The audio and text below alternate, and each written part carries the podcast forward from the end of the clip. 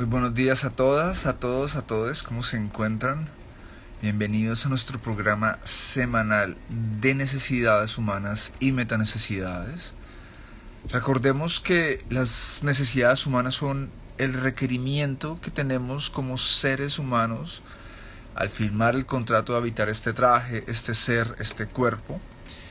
Y son un par de características, un gran grupo de características que no podemos modificar a lo largo de nuestra vida, hacen parte del contrato de ser humano. Las metanecesidades van a ser este grupo de características como cada uno de nosotros como ser humano le va a dar resolución debido a su cultura, a sus creencias, a su historia, a sus heridas, a sus virtudes, capacidades, cómo va a resolver ese grupo de necesidades. Para el día de hoy vamos a tener una invitada muy especial que es Cata Castillo Aparicio.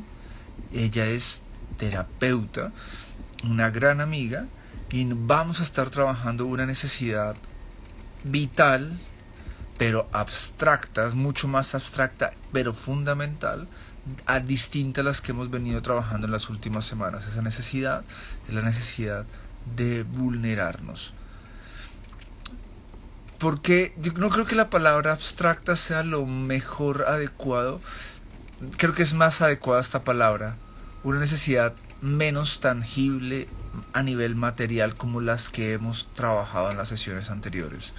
Pero aún así, una necesidad fundamental para nuestro buen desarrollo, nuestra buena salud, nuestra buena satisfacción y para ello Cata nos va a acompañar el día de hoy. Así que vamos a enviarle la invitación a Cata Castillo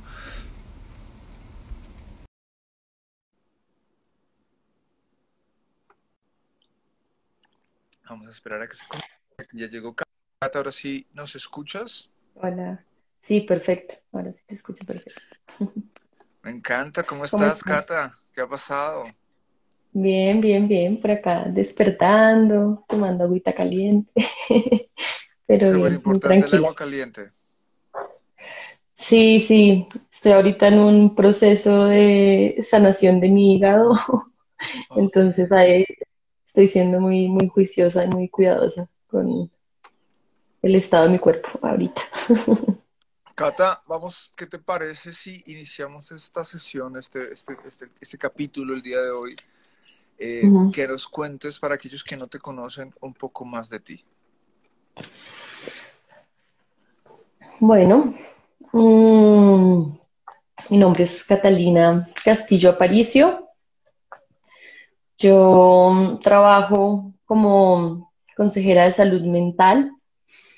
Em, nací aquí en Colombia y viví aquí hasta los 12 años. Y mm, después, hasta hace tres años, viví y crecí en Estados Unidos, ah, entre Florida y, Nueva York. Mm, y hace tres años estoy aquí de vuelta.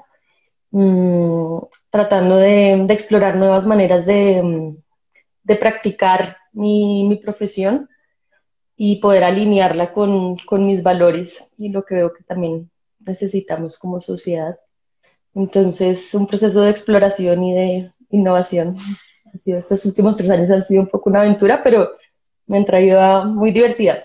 me han traído a conocer personas muy especiales como, como Dani, Nana y, muchos proyectos hermosos que están sucediendo aquí en este territorio.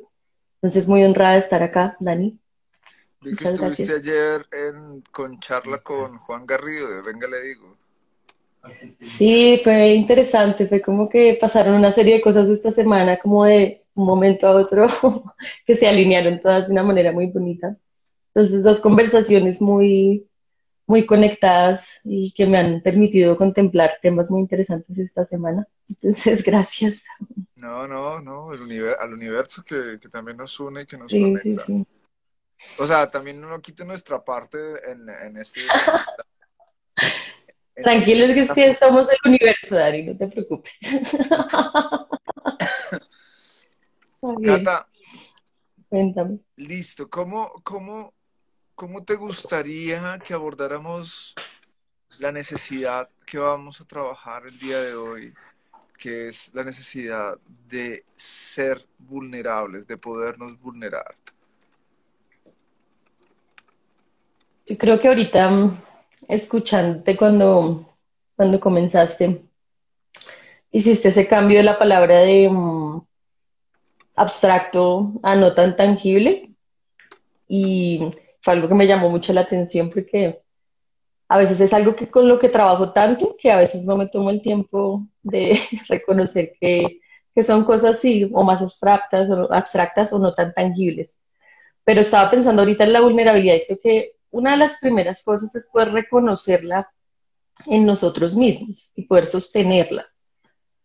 Y cuando dijiste no tangible, yo pensé, bueno, de pronto no la puedo coger con las manos, pero en mi experiencia de lo que es mi cuerpo, em, es demasiado, la puedo palpar y la puedo sentir eh, a diario. Em, y creo que es lo que me permite de, por ejemplo, hacer movimientos como los que he hecho en estos últimos tres años, de pronto un poquito saliéndome de lo que me proponía la sociedad, lo que, pero, pero es reconocer esa, esa vulnerabilidad y, y, ser capaz de sostenerla, ¿sí? ser capaz de, de, de conocerla y de entender que, uff, como le empieza, solo entrar acá ya, le empieza a latir el corazoncito un poquito más rápido, bueno, a mí me empieza a latir el corazoncito más rápido, tengo que respirar un poquito y de pronto pausar, mientras que me voy acomodando a, esa, esa, vulnerabilidad.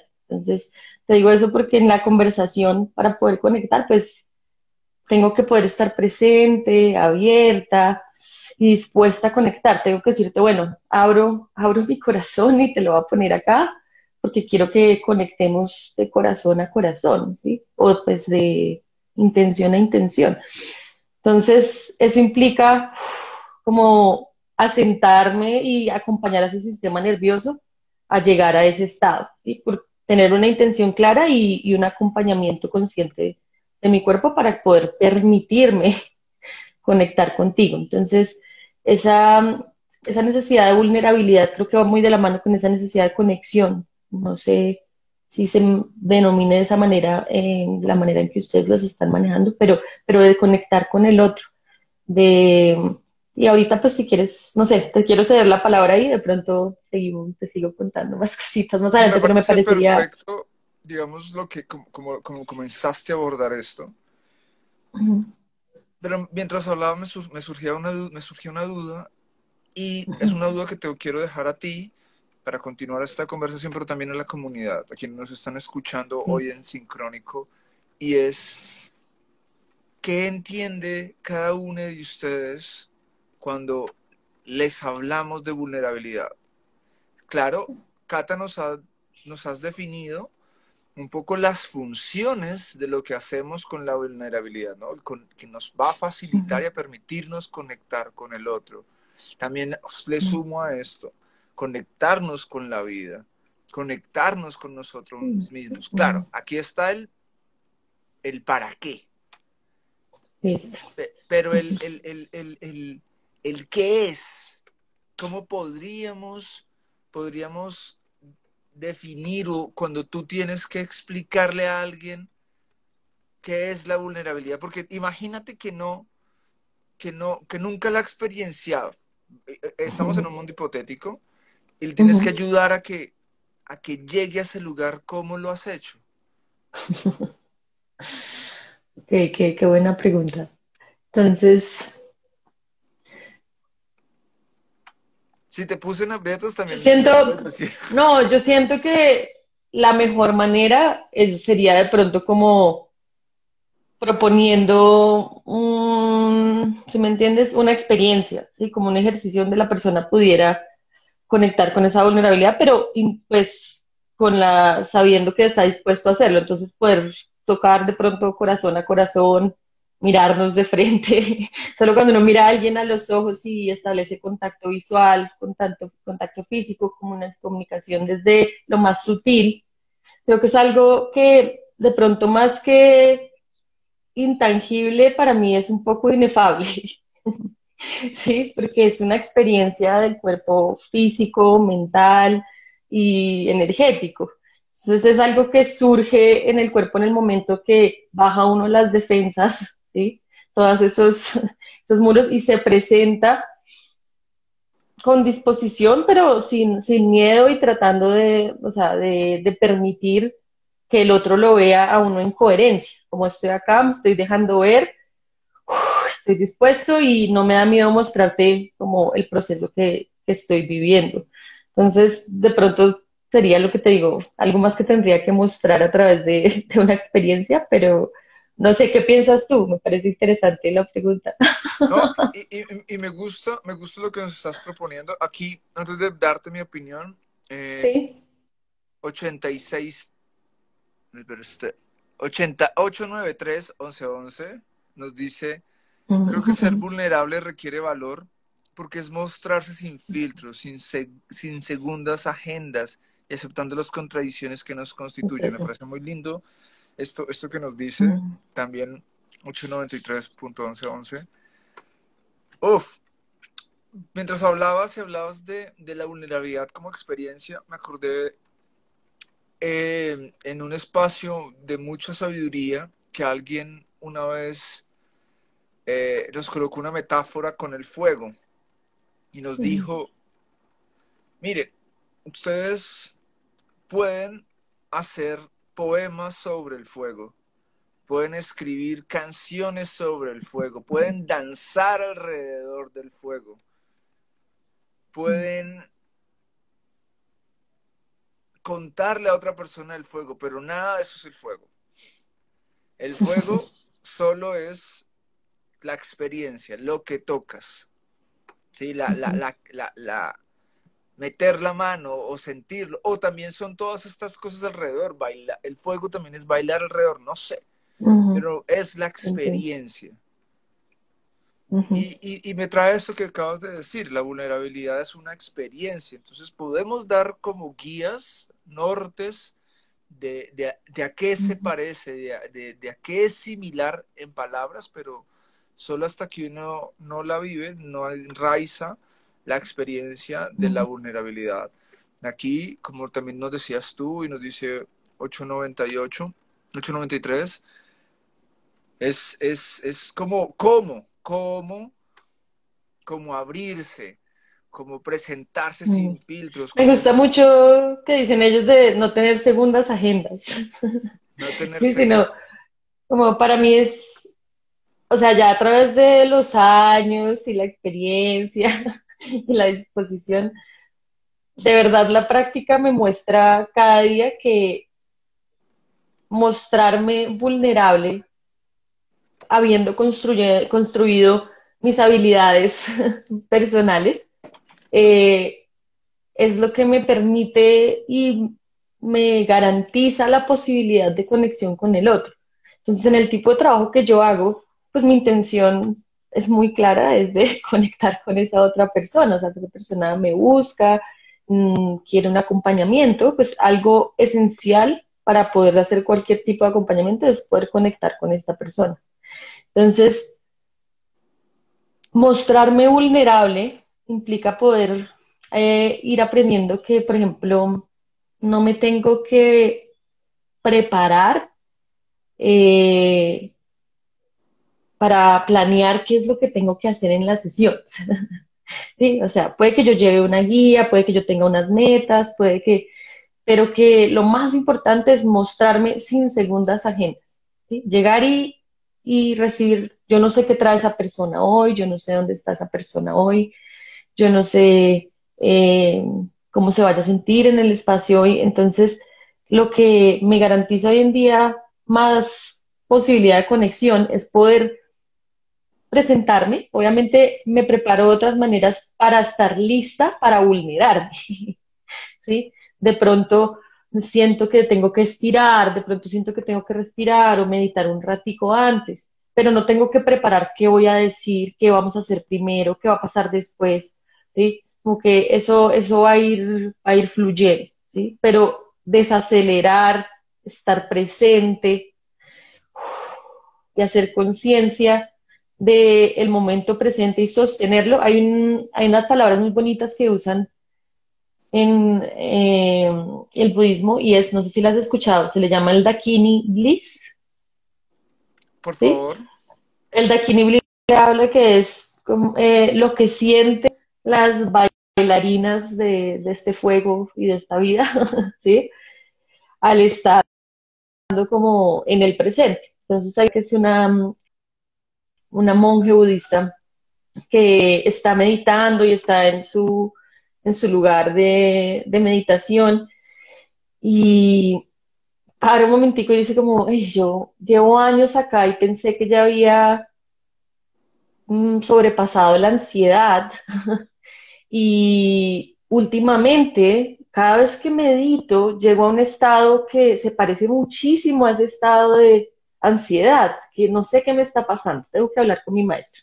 Entonces saca un espacio con su maestro, va y ve a su maestro y entonces se sienta enfrente de, de, esta persona y le empieza a contar todo lo que, lo que le está pasando.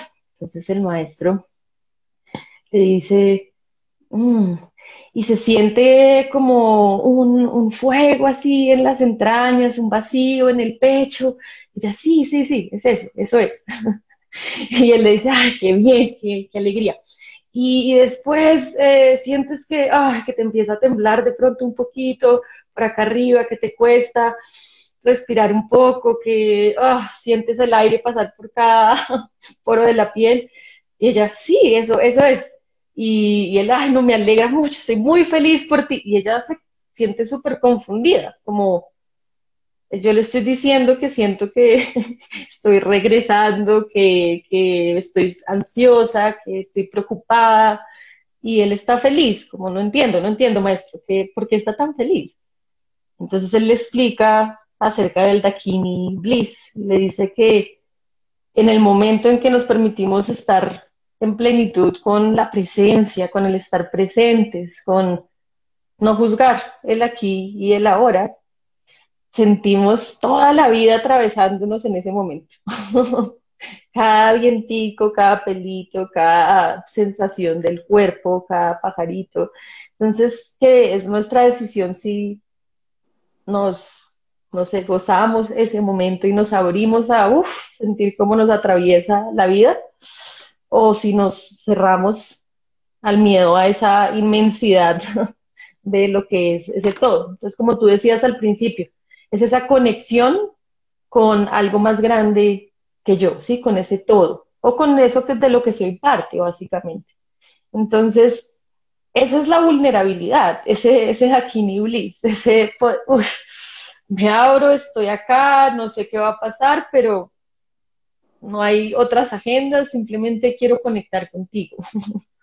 ¿Sí? Como, y eso a nivel del sistema nervioso le da la señal a ese otro cuerpo de que tiene permiso de abrirse porque no hay peligro.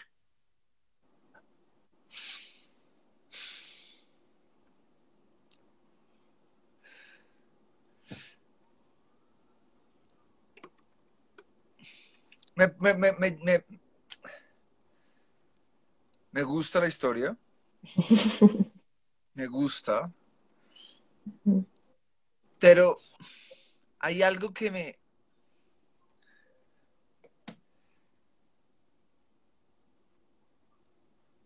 que me hace... A ver, voy a, voy a, voy a entrar por otro lado, porque mientras Dale, hablabas antes de la historia, me, Ujú. me- me hacías pensar en algo y comencé en, ese, en esa parte a, a decir, ok, entonces puede que también pueda decir de la, de la vulnerabilidad, que es mostrar... Tú hablaste en el cuento acerca de conexión, ¿cierto? Con la vida. Sí. Ujú.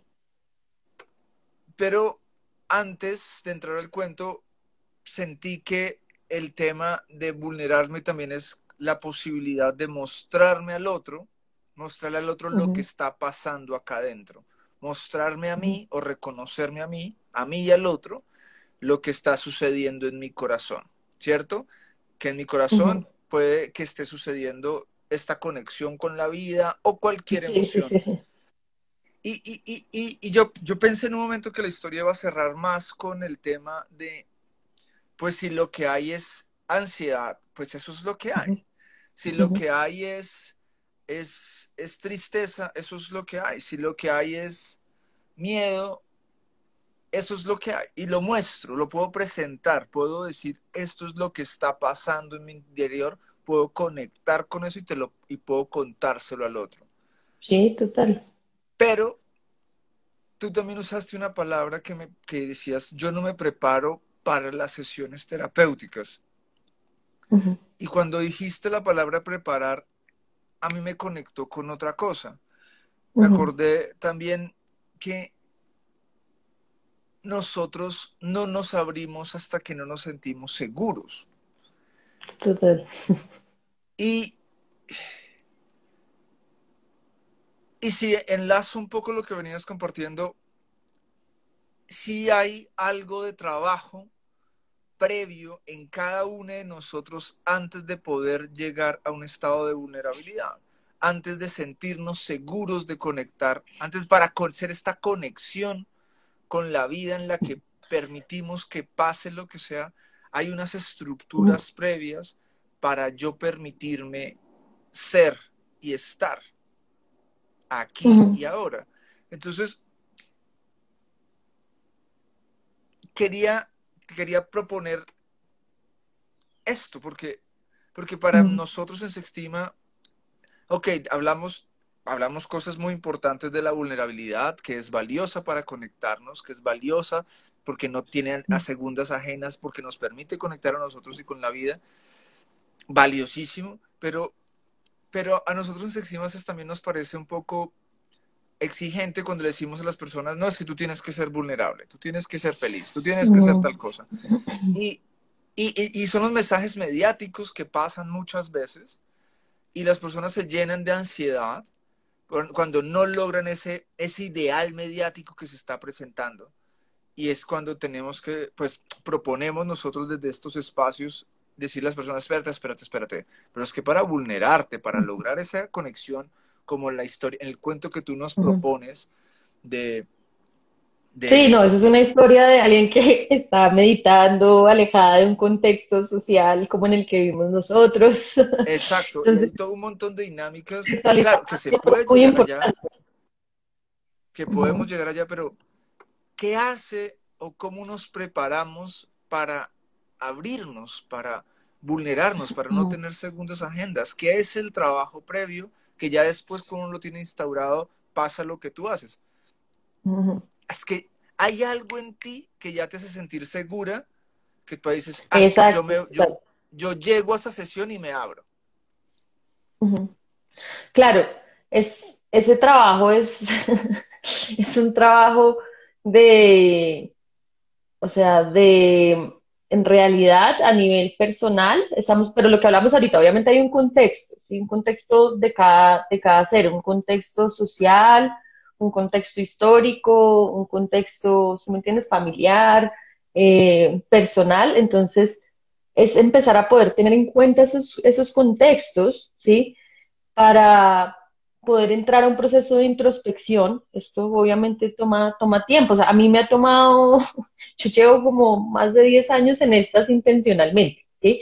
Y, no te, y es hasta hace muy, todavía, todavía ayer hablábamos con Juan en, el live de que todavía entro a un espacio y, o sea, yo, mm, mi nerviosismo para hablar en público es una cosa que me a veces es mucho más fuerte que poder ponerle atención al espacio a veces.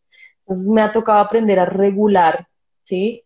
Ese, eh, ese cuerpo que a mí me habla tan duro por dentro, ¿sí? Obviamente cada quien tiene su experiencia, y cada quien, de pronto tú no te pones tan nervioso hoy en día hablando en público, no sé cuál haya sido tu, tu, camino, pero, pero el punto es que eso viene de una historia, de una niñez, de un trauma, básicamente, pudiendo limpiar un poquito esa palabra y entendiendo que el trauma es la experiencia que el ser humano interpreta como peligrosa en cierto momento en su cuerpo, ¿sí?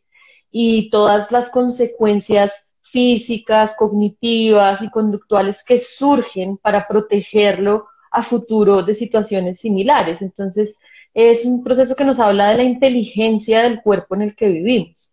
¿sí? Eh, entonces, si nos vamos ya al contexto social y vemos la, las dinámicas de poder y de control en las que estamos sumergidos como sociedad, ¿sí? pues a veces es, es difícil eh, habernos sentido seguros creciendo, a pesar de que tuviéramos padres amorosos y con buenas intenciones, pero como tú, tú dices muchas veces, querer amar a alguien no quiere decir que yo tengo las herramientas para hacerlo de pronto de la mejor manera. Entonces, la mayoría de nosotros, si no todos, hemos crecido en ambientes donde por más bonita intención y deseo que hubiera de amarnos como niños, hubo mucho, eh, mucha perpetuación de estas dinámicas de poder y de control. Y lo que estas dinámicas hacen es crear situaciones donde el ser en su desarrollo no, no tiene un espacio para aprender a sentirse seguro en su cuerpo, no tiene un acompañamiento consciente para caminar ese encuerpamiento, ese primer septenio de toda esa energía entrando a concentrarse en cuerpo físico y empezar como a entender que, está seguro. Eso es un trabajo muy importante para poder acompañar a, un niño, ¿sí? La importancia de, de ayudarle a ese ser a encuerpar porque un niño puede leer, saber cinco idiomas, eh, hacer, no sé, ser un artista a los siete años, porque eso es lo que le hemos inculcado, pero si ese niño no se siente seguro en su cuerpo, ese niño va a tener, va a ser un adulto que va a tener dificultad vulnerándose y conectando con las personas que están a su alrededor, con su comunidad, con la persona que sea. Me encanta, me encanta esto que estás diciendo de la capacidad de ser vulnerables en el futuro está conectado a una historia. Y amé la mm. resignificación del trauma, porque eso también hace parte del trabajo de Sextima. Y también vamos a llegar a ello como una necesidad, digamos, es algo que el sistema hace para generar unas dinámicas de protección, de recordación que nos permitan vivir y sobrevivir años posteriores, que hay que también, digamos, darle un trabajo al trauma, pero, pero, pero también está, es una, es, una, es una necesidad muy satanizada y es algo que el sistema hace. Pero me gusta por donde te estabas yendo y quisiera continuar ese hilo. Mm. Y es, Cata, ¿qué pasa? ¿Qué pasa cuando alguien no se puede vulnerar? Que creo que, creo que ahí, hay, hay algo que nos puede, le puede ayudar a escuchar, ayudar a conectar a nuestros oyentes. me estás preguntando qué se puede hacer en ese momento o qué le va a pasar a una persona que no se puede vulnerar. ¿Qué le sucede? ¿Qué, qué pasa? ¿Cómo, qué, qué, qué, qué, consecuencias vemos en la vida de una persona cuando no se puede vulnerar? Ahora, yo te voy a contar qué pienso acerca de esto y te voy dar escenarios. Obviamente eso se manifiesta diferente en cada individuo, pero lo que no quiero es que de pronto las personas que están escuchando piensen que como no quiero eso que puede pasar, entonces voy corriendo a vulnerarme.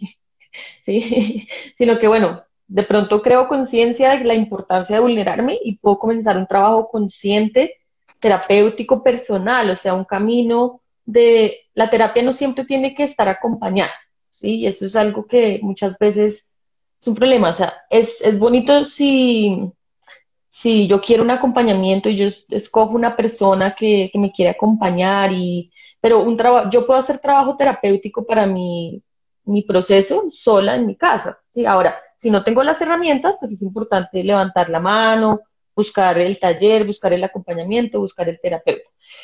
Eh, pero a lo que me refiero es a que estoy en un proceso, ¿sí? Como veníamos hablando. Entonces, no es algo que recomiendo tirarnos de cabeza porque cuando hacemos algo que no estamos listos para hacer, tenemos una experiencia desagradable y nos devolvemos corriendo a la zona de confort y no lo volvemos a tratar. ¿Sí? Entonces, está, es muy bonito salir de la zona de confort, aventurarnos y más bonito aún si lo podemos hacer de una manera eh, empática con nosotros mismos, inteligente, prepararnos y salir de esa zona de confort y tratar cosas nuevas. Pero entonces, como volví a lo que me decías, cuando una persona no tiene, no se puede vulnerar, ¿sí? Lo que comienza a pasar es que no, no puede suplir esa necesidad de conexión, ni consigo misma. Entonces van a haber diferentes eh, resultados puede haber una hiperactivación del sistema parasimpático, que es eh, el sistema de digestión y descanso del cuerpo. Entonces son personas que las creemos que estoy en la cama, no tengo energía, no me quiero parar, puedo estar todo el día en el celular, pero no estoy conectada con mi experiencia, con mi vida, con mi propósito, con, ¿sí? con las personas que me rodean, pero ese mismo trauma nos lleva a ese estado de desconexión, en manera también de, evasión de, ese trauma.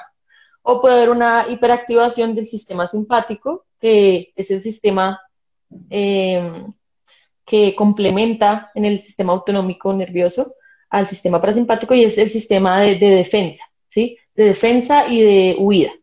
Entonces, quiere decir, es la persona que está trabajando todo el tiempo, que quiere más, más, más, más, más, más, más, más, que no, es que tengo que lograr, lograr, producir, producir. Es otra manera de ocupar eh, esa energía y no acercarnos a esas cosas eh, dolorosas, a esas cosas tormentosas, a, esa oscuridad interna que en realidad lo que necesita y le hace falta es compañía, amor, un poquito de lucecita, orden, un poquito de limpieza, de reorganización. Hay una palabra muy bonita que usan los muiscas en este, en este territorio, y es que ellos no usan la palabra sanación, sino ellos usan la palabra ordenar. Entonces, ese trauma en realidad no hay que botar nada, no hay nada roto, no hay nada que esté dañado, que no esté funcionando, es un proceso de poder ir adentro y ordenar esa historia, ordenar esos sentimientos y resignificarlos con el tiempo, transmutarlos, irlos transformando esa energía en otras cositas, como un tejido, como cuando vamos hilando la historia. Y eso nos permite comenzar a poder salir de esos estados y poder entender que eso que está ahí, que, que era oscuro, que de pronto no era tan bonito, que no estaba tan limpio, y que nos daba miedo, en realidad lo podemos convertir en algo hermoso y es igual de, intenso, es igual de, vivo, es, una, es esa memoria del sistema nervioso que es, es nuestra naturaleza y nuestra inteligencia para protegernos, pero, pero que la podemos convertir e hilar en algo más si nos permitimos entrar a, a visitar. Súper. No sé si eso contesta sí, no, son cosas que pasan. Y mientras hablabas me acordé de unas, de una, de una, de una experiencia con hace un par de semanas que para mí fue muy, eh, fue un muy buen reflejo de cuando sucede que no nos, que no nos podemos vulnerar por esta historia que nos ha hecho estar en este estado de supervivencia eh, y de miedo, porque es que cuando yo me abría, y es que es esto, ¿no? Este, también creo que la, la, vulnerabilidad tiene, con, tiene, tiene la posibilidad, tiene, es con eh, eh, la relación también con ser verdadero, con decir la verdad de lo que siento y me pasa adentro. La verdad de mi corazón. La verdad de mi corazón, ¿cierto? La verdad de mi corazón. Entonces yo digo la verdad de mi corazón o de mi deseo y soy castigado. Entonces, si yo digo la verdad de mi corazón y mi deseo y soy castigado, pues yo no me voy a querer abrir. O sea, no olvídalo, yo no voy a, voy a abrirlo. Y si yo te presento la verdad de mi corazón o mi deseo y el otro se aprovecha de la verdad de mi corazón y mi deseo, yo le voy a decir, o sea, vulnerarme eh, va a ser un ejercicio para que se aprovechen de mí. Eh, hay una necesidad que para nosotros es muy importante que se llama la necesidad de confiar la hemos visto muy, muy marcada en, en nuestro trabajo con seres humanos, la, que necesitamos confiar y para eso pues hay un proceso, o sea, así como hemos hablado que para vulnerarme hay unos procesos previos, para confiar también necesita haber vulnerabilidad. Entonces, entonces el, el, cuando este, esta persona, cuando vimos este ejercicio, había visto a lo largo de su vida una serie de situaciones en las que su padre eh, era noble, era una persona que también era excesivamente noble. Entonces, ser excesivamente noble también es una, es una implicación de no tener las habilidades ni las capacidades para cuidar su corazón. Y él vio esos abusos que, que su madre hizo sobre su padre y, y, cuando el papá se vulneraba excesivamente, lo, lo, lo, se aprovechaban de él y también lo vulneraron a él muchísimo por enunciar su verdad de corazón y sus deseos. En fin, llegó la adultez y ah, tenía una situación en particular en que yo le decía, oye, ¿por qué no le dices a la persona esto que estás, me acabas de decir a mí? A mí? Me decía, ¿qué te acabo de decir? Me, me acabas de decir que tú quieres amarla, que tú quieres tener una relación con esa persona, cuidarla, atenderla, pero que tienes mucho miedo de que te vuelva a lastimar y que por eso te alejas. Te alejas porque ella ha hecho esta... Dijo, yo no voy a hacer eso. Yo no voy a hacer eso. Yo no le voy a decir eso a ella. Porque si yo le digo eso a ella, ella me va a ver como un estúpido. Y si me va a ver como un estúpido, se va a aprovechar de mí. Y si se aprovecha de mí, no. Entonces aquí surgieron dos cosas. La no posibilidad de ser verdadero y honesto. Dos, el tema, la incapacidad de conectar desde la verdad, porque aparte decimos que queremos relaciones honestas, pero no podemos ser honestos, ¿cierto?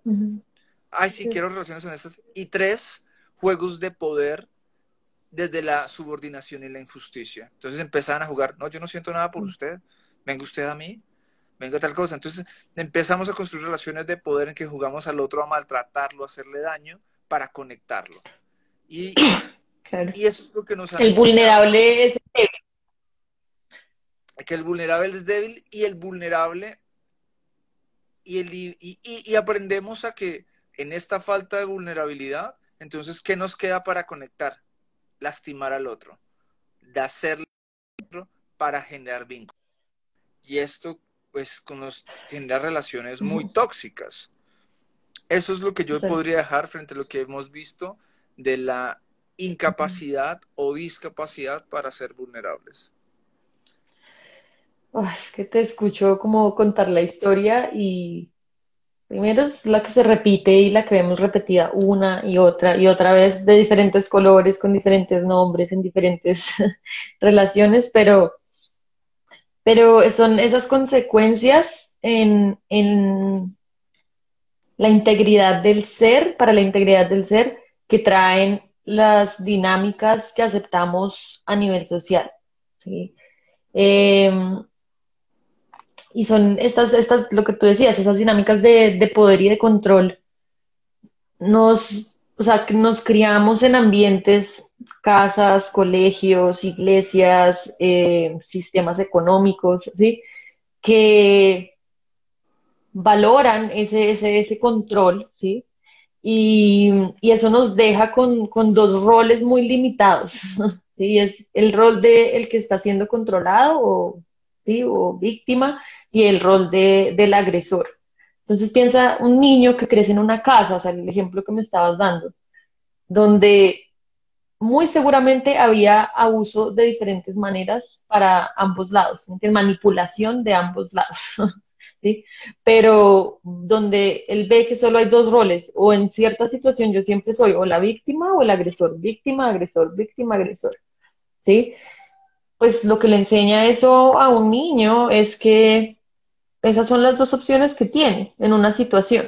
Entonces, hay un ser que tiene todas estas necesidades de las que eh, ustedes vienen hablando en Sextima, esa necesidad de conectar, de confiar, de sentirse seguro, de reproducirse, de todas estas cosas, mm, pero solo tengo esas dos opciones, entonces quiero estar con esta persona, la amo, eh, necesito, si me entiendes, quiero, quiero amarla, quiero cuidarla, quiero que me ame, quiero que me cuide pero tengo que hacerlo desde el rol de víctima o agresor, pues es muy frustrante, me entiendes? Como es muy frustrante no, no tener modelos a seguir, no haber crecido en comunidades donde hubiera ese tipo de, de, pronto seguridad, ¿me entiendes? De poder yo eh, mostrar y expresar la voz de, de mi corazón sin que fuera juzgada. Eso no quiere decir que al niño lo tenemos que dejar hacer lo que quiera o que tenemos que ser el mejor amigo. No, es, hay roles, pero, pero puede haber respeto, puede haber equidad, puede haber eh, respeto por la humanidad de ese otro ser, ¿sí? Eh, y por sus, sus necesidades. Entonces, em, pues sí, lo que tú dices, eso, eso crea situaciones donde no tenemos muchas opciones de adultos tampoco.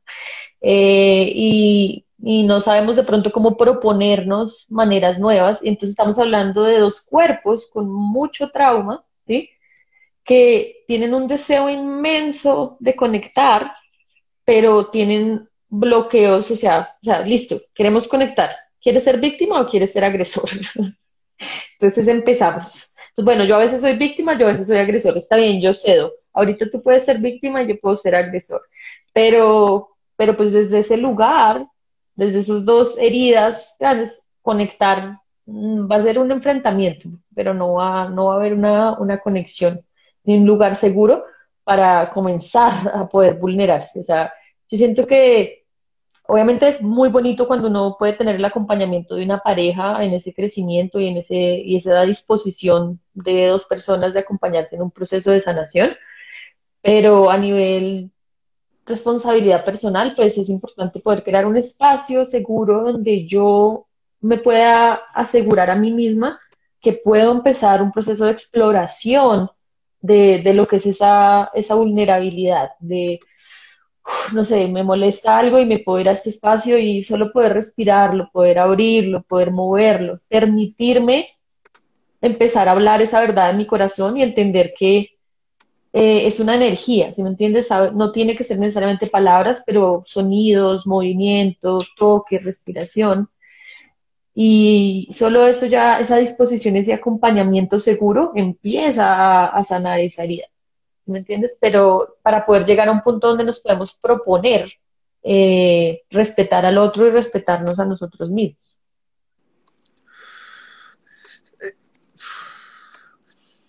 Estoy, respirando porque, porque estás, este, este episodio mm. está, está, digamos que me trae también cosas personales aquí a, la Y es que sí, claramente, para poder vulnerarnos tienen que haber, debemos, debemos haber desarrollado unas, o nos deben haber ayudado a desarrollar unas estructuras de seguridad previas que uno, al menos en su psique, se siente seguro y dice, ok, yo puedo cuidarme, yo puedo protegerme o tengo un entorno que me puede cuidar, tengo una, tengo una base segura en alguna parte y al tener esa base segura me puedo abrir.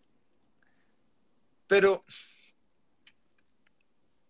también me puse a pensar y, y recordaba un poco una conversación que tuve en su par de semanas y es que en entornos muy agrestes y muy agresivos eh, eh, emocional y afectivamente, que tienen mucho trauma, abrirse es muy difícil porque, y, también lo digo, o sea, yo tengo el trauma de, de, abrirme en algunas partes de mí, eh, de poder enunciar cosas mías porque los entornos en los que crecí, cada vez que lo hablaba, cada vez que lo anunciaba, castigo, criminalización, em, eh, culpa, miedo, y, y puchica, eso se queda, se queda y ha sido Desconexión.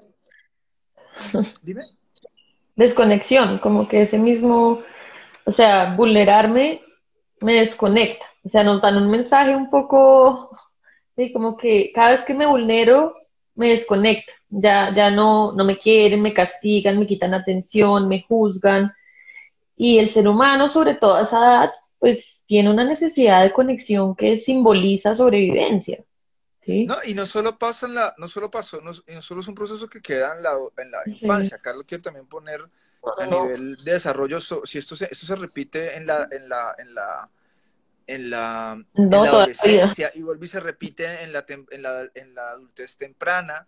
Puchica, esto es exigente y, y, y llegamos a, la, a, la, a, las adulteces ya más maduras con estos letargos de, de, de situaciones de privación, de castigo y de violencias que, que nos cuestan. Y, y, y, también me veo reflejado todavía en lugares en los que tengo que estar trabajando mi seguridad personal constantemente para poder presentarme sin entrar en esos dos roles que tú nos acabas de contar, sin entrar en el rol del victimario, que es tiene unas funciones particulares de ir a extraer recursos de maneras aberradas o desde el lugar de víctima, que también es otra manera de obtener recursos de una forma aberrada. Entonces, entonces claro, el trabajo de, construir seguridad, de construir valor, de construir autoestima, para poderme presentar eh,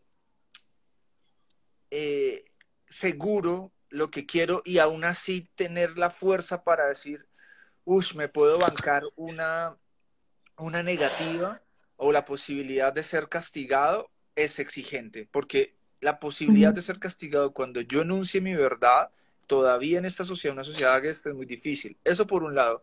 Y por el otro lado, me acordaba de, hace un par de semanas estuve, trabajando, estuve en una charla con Alba a nivel personal, eh, Alba Centauri de Poliactivismo, y en esa conversación, no, no, estoy, no voy a decir que esto fue explícitamente lo que ella me compartió, pero la sensación fue que en entornos muy agrestes, eh, afectivo socialmente, afectivo cariñosamente, los individuos tienden a generar comunidades muy chiquitas, ¿cierto?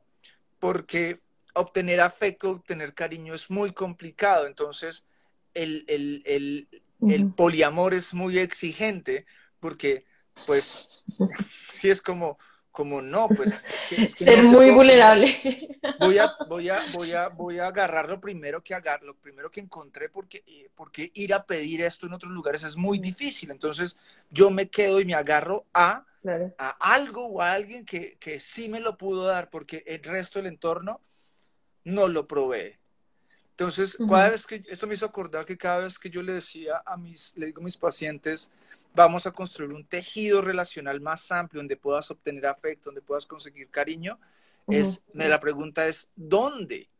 ¿Dónde puedo ser yo? ¿Dónde me puedo presentar? Y creo hoy con más certeza, con, no, no creo, sé con más certeza que detrás de esa, de esa pregunta está es esto que te estoy diciendo, el es que es muy agreste afuera. Yo voy a ser castigado si me muestro como soy, voy a ser excluida o voy a ser rechazada. Y, no hay alguien que me pueda recibir amorosamente también. Entonces también tenemos un trabajo de mucha empatía eh, con nosotros mismos y con los demás. Sí, o sea, yo creo que es importante recordar que estas conversaciones las estamos teniendo porque no es algo fácil, porque a nivel de contexto nos damos cuenta de que no es lo que abunda, ¿sí? de que no es lo normal y de que es difícil encontrar esos espacios seguros donde podamos, podamos hacer eh, este tipo de trabajo. Ahora, a mí también me parece que es importante recordar que muchas veces pues yo trabajo en el ámbito más que todo individual, sí, de trabajo individual, pero es increíble como el peso social que le pone, o sea, el peso que le pone la sociedad al individuo de como de ser capaz solo, así como que es tu responsabilidad, tú tienes que hacer esto, tú tienes que sanarte, tú tienes que lidiar con tu trauma, tú, tú, tú, pero a nivel social no hay una estructura de apoyo para facilitar ese proceso que obviamente es consecuencia de todas esas eh, dinámicas que nos, nos rodean. Entonces, creo que en el trabajo individual me enfoco yo porque siento que es como el punto de inflexión que hay en todo ese sistema más realista en este momento. Obviamente es importante que también suceda a nivel social, a nivel eh, relacional, em, de uno con otro, pero, pero es esencial que, que, primero nos responsabilicemos de nosotros mismos por ese mismo contexto agresivo en el que estamos, ¿sí? O sea, no, no es un momento donde la sociedad va a decir mañana, bueno, está bien, yo me voy a responsabilizar de esto y te voy a ayudar. Eh, entonces, pues las opciones se reducen un poco, pero hay, hay muchas maneras muy creativas, porque ese es nuestro regalo divino, de, ir creando ya sea comunidad y sea espacios eh, personales donde podamos ir responsabilizando nosotros, no solo para yo estar bien, sino para traer ese bienestar a mis relaciones y a mi comunidad. y teniendo empatía con todos esos otros seres que crecen, o sea, nacen y crecen en esa misma sociedad agresiva.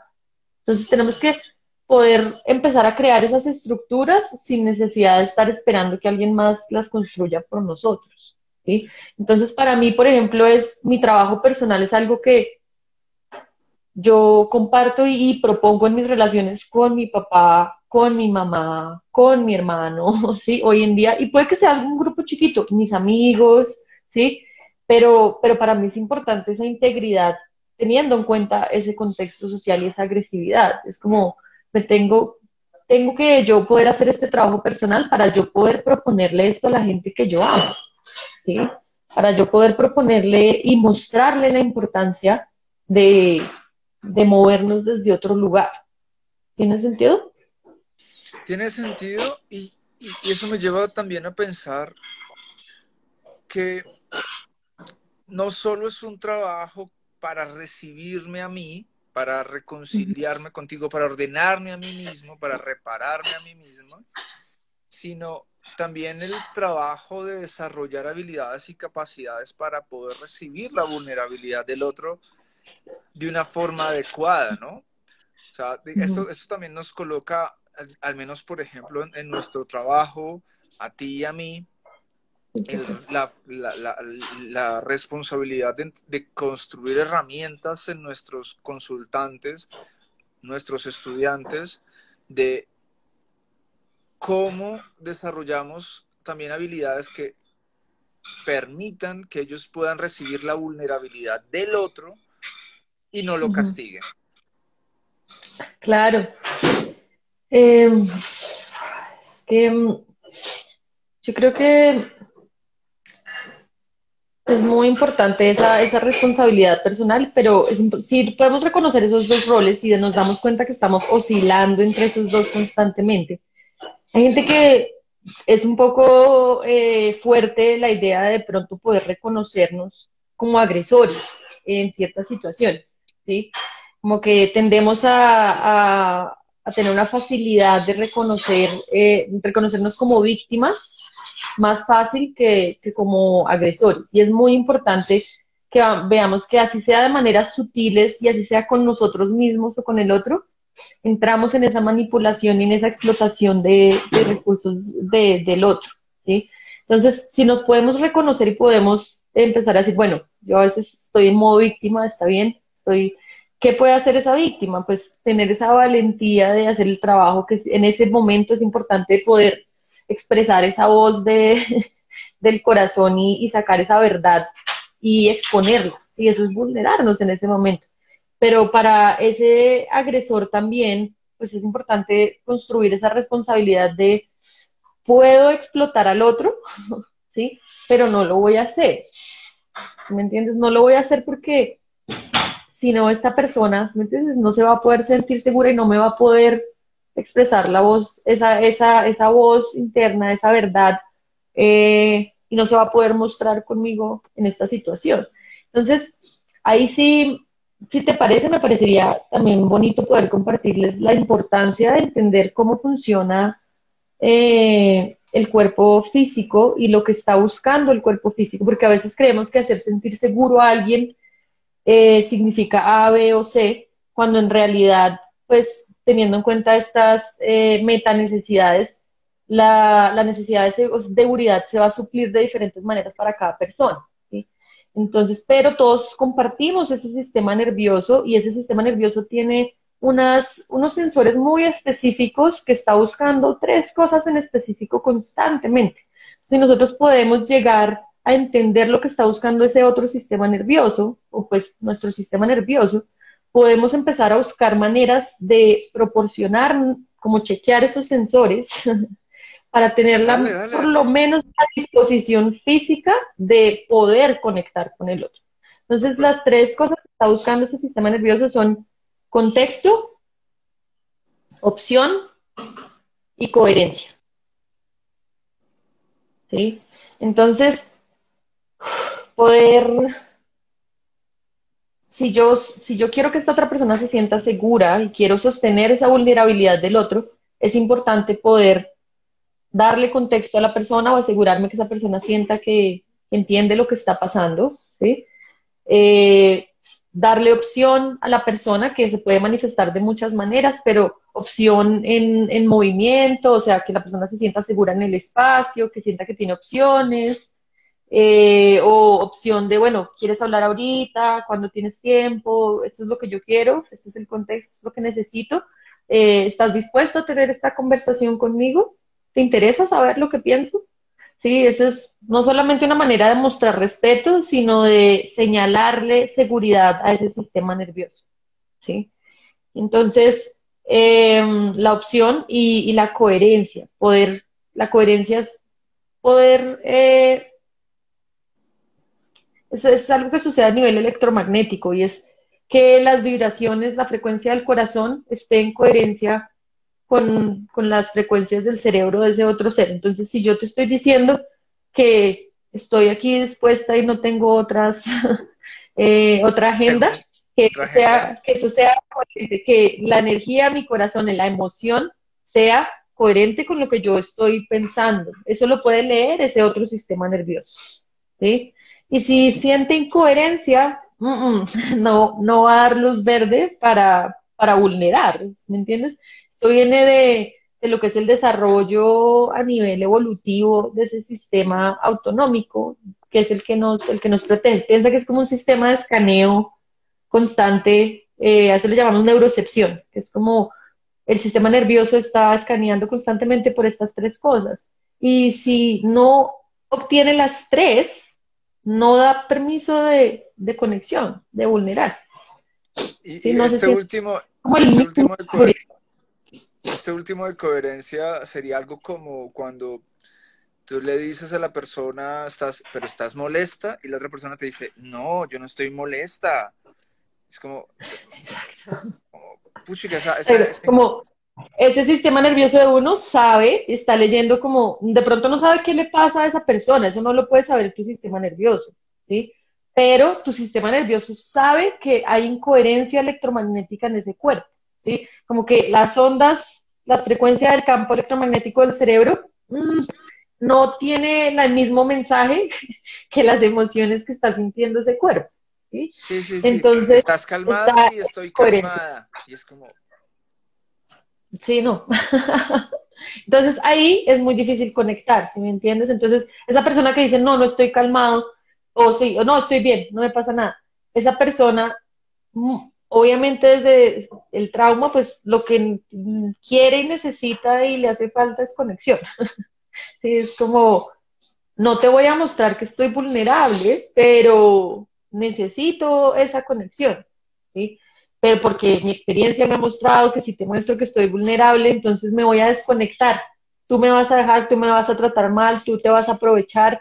Entonces, mi experiencia me dice que es más seguro si yo quiero estar contigo, si yo quiero estar bien contigo, es más seguro estar en incoherencia y decirte otra cosa. Pero lo que no entendemos muchas veces o no tenemos en cuenta es que así tú lo sepas o no, tu sistema nervioso no se come ese cuento. Total. Sí. Katika, se nos está acabando el tiempo. Hay un tema, hay un tema que me hubiera gustado tocar, es el tema de la hipervulnerabilidad, que son estas personas que que mantienen en estado de servidumbre. Y como abiertos, super abiertos. Super abiertos todo el tiempo. Y eso también no es saludable, pero se nos acaba el tiempo. Y antes de terminar, quisiera que la gente supiera dónde te puede encontrar, dónde puede hablar contigo si esta conversación se conectaron con lo que nos compartías eh, yo personalmente, para que ustedes sepan, admiro mucho a Cata. Eh, soy, la vida nos ha hecho encontrar en múltiples ocasiones, hasta ella se va de la ciudad, yo también me voy de la ciudad y somos relativamente vecinos.